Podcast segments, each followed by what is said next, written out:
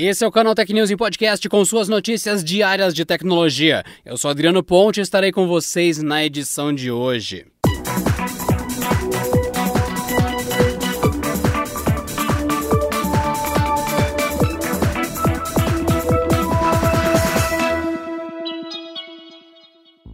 E hoje, dia 9 do 12, queridos Canaltechers, ouvintes que estão aqui acompanhando este podcast, quero deixar aqui em nome de toda a equipe Canaltech um muito obrigado a todos vocês que votaram no Canaltech, pois ganhamos o prêmio IBEST no voto popular, o voto de vocês, que mostra toda a força de vocês, Canaltechers, que acompanham o nosso trabalho, nosso noticiário diário aqui em podcast, o site canaltech.com.br e o youtube.com/canaltech Canaltech e é com muito carinho que agradeço a todos vocês em nome da nossa equipe. Muito obrigado por terem dado essa honra a nós e fechar com chave de ouro nosso 2020 para que 2021 para todos nós aqui do Canaltech e para vocês seja um ano muito melhor. Obrigado por essa honra e confiança no nosso trabalho, porque ganhar um prêmio desses é muito, muito, muito gratificante, principalmente quando ele vem com a marca de vocês. Muito obrigado por esse voto popular que mostra a força de vocês, Canaltechers,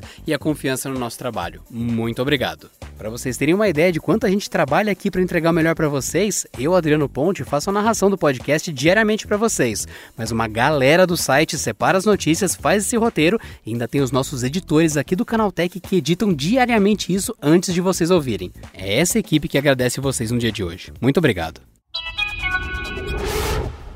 A terceira temporada de Cobra Kai está chegando à Netflix. E para aquecer o coração dos fãs ansiosos pela continuação da história de Daniel LaRusso e Johnny Lawrence, a plataforma de streaming liberou o trailer oficial dos novos episódios. A terceira temporada promete explorar o passado dos antigos mentores dos protagonistas. De acordo com uma entrevista dada por Martin Cove, ou seja, John Kreese, a sequência da história terá mais detalhes sobre seu personagem e o Sr. Miyagi. Revelado pela Netflix nesta quarta-feira, o trailer da nova temporada mostra os personagens aturdidos após a violenta briga entre os dois dojos na escola. A luta deixou um dos protagonistas, Miguel, gravemente ferido. Enquanto Daniel revisita o passado à procura de respostas e Johnny busca redenção, Chris manipula ainda mais seus vulneráveis alunos com suas ideias de dominação. A alma do Vale está em jogo, assim como o destino de todos os alunos e senseis. As duas temporadas de Cobra Kai estão disponíveis na Netflix. A terceira tem previsão de estreia para 8 de janeiro de 2021. O Facebook deve estar prestes a enfrentar mais um processo sobre práticas anticompetitivas nos Estados Unidos. Um grupo de 40 procuradores gerais de diferentes estados do país, além do próprio governo, devem registrar nesta quarta-feira uma nova ação judicial contra a empresa. Ela envolve as práticas usadas pela rede social para mirar a concorrência e ampliar artificialmente o seu domínio do mercado.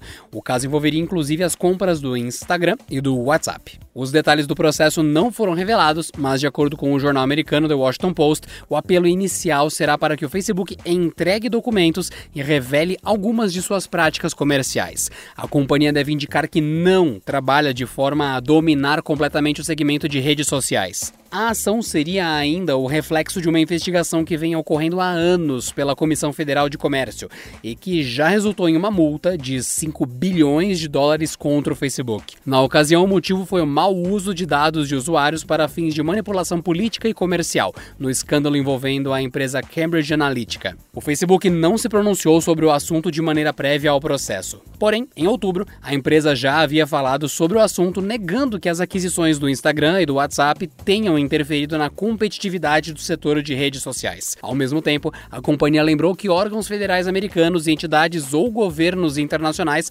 avaliaram e aprovaram as aquisições na época em que elas foram realizadas. Usuários estão relatando instabilidade no site dos Correios nesta quarta-feira, tanto para acesso de rastreio de produto quanto para a adição de novas encomendas. Segundo o Down Detector, reclamações se iniciaram na manhã de ontem, sendo retomadas nesta quarta-feira. De acordo com relatos dos usuários, o maior problema está no acesso à página de rastreio dos produtos, incorrendo em uma tela com erro 503. Outras reclamações também apontam que algumas agências estão com dificuldades de registrar novos envios de lojas online, o que pode prejudicar especificar prazos de entrega. A questão pode estar no sistema de pré-lista de postagem, o PLP. Trata-se do código criado para ser colocado na embalagem para ser usado nas agências dos Correios. Com instabilidade neste sistema, as agências têm dificuldade para dar entrada em novos pacotes. Testes feitos pelo Canaltech por volta do meio-dia mostram que o site está no ar, mas o rastreio de encomendas segue apresentando problemas. Estamos buscando contato com os Correios para saber se a instabilidade foi pontual ou se é parte de um problema maior.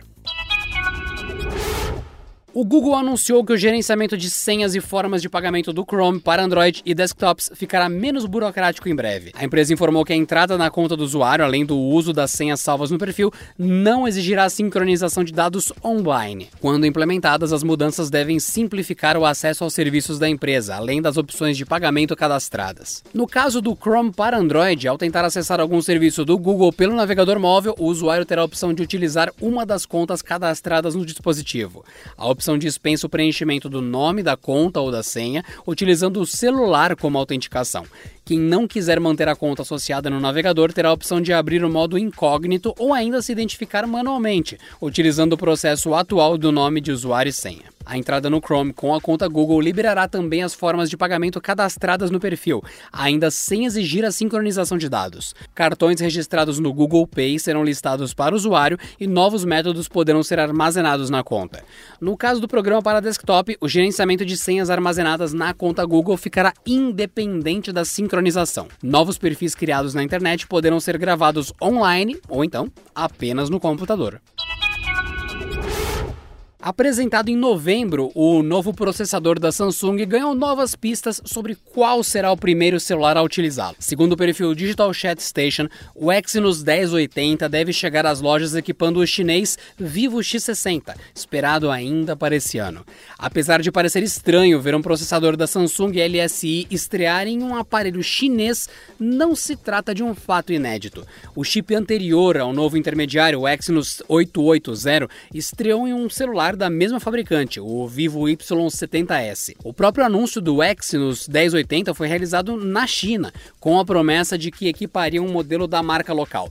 E a parceria entre chineses e sul-coreanos não para no processador. O Vivo X60 deve contar com uma tela fabricada pela Samsung Display e será provavelmente um painel OLED com taxa de atualização de 120 Hz e recorte circular para a câmera de selfie. Outras informações não confirmadas do Vivo X60 incluem a inclusão de uma câmera quádrupla, possivelmente com o sistema de estabilização de imagens usado no Vivo X50, 8 GB de memória RAM e opções de armazenamento com 128 ou 512 GB. E por hoje é só, pessoal. Nos vemos na próxima edição do Canal Tech News em podcast. Este episódio contou com o roteiro de Rui Maciel e edição de Vicenzo Varim.